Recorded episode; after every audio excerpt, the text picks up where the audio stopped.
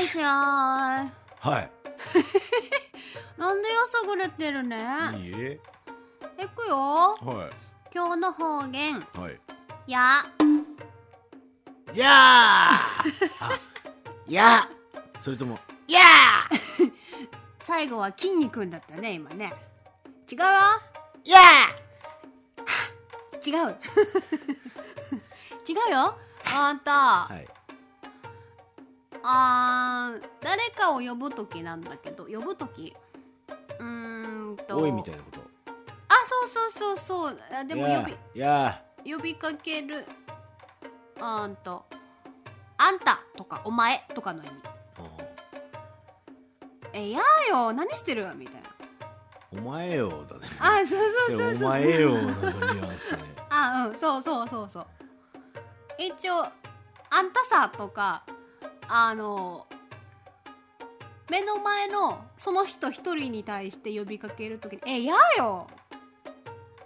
っていうような感じのでも「使い方お前よ」も「あんたよ」もあるよね君のとこ「お前よ」も「あんたよ」も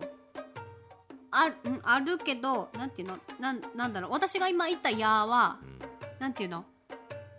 ふあーななんて言ったらいいのフフランクうーんあとー来やすい呼び方ってことそうすごく日お常前感よもあんたよもまあまあ来やすいと思うけどそうなの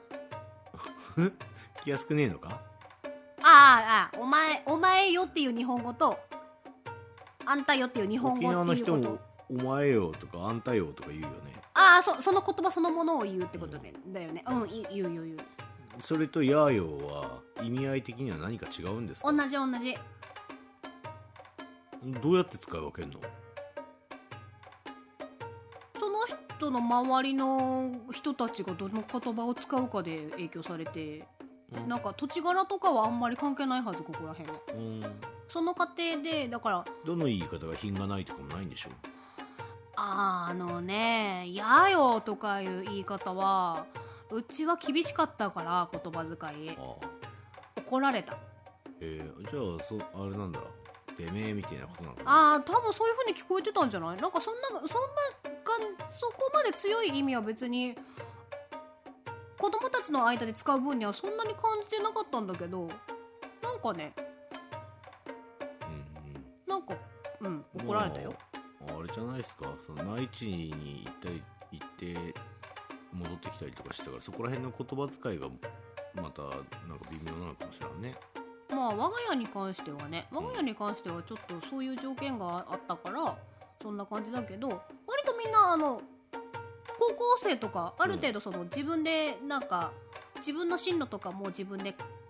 自分の意思が割と尊重されたりとうんかうん自分である程度考えられる範囲が増えてくるじゃない、うんうんそういう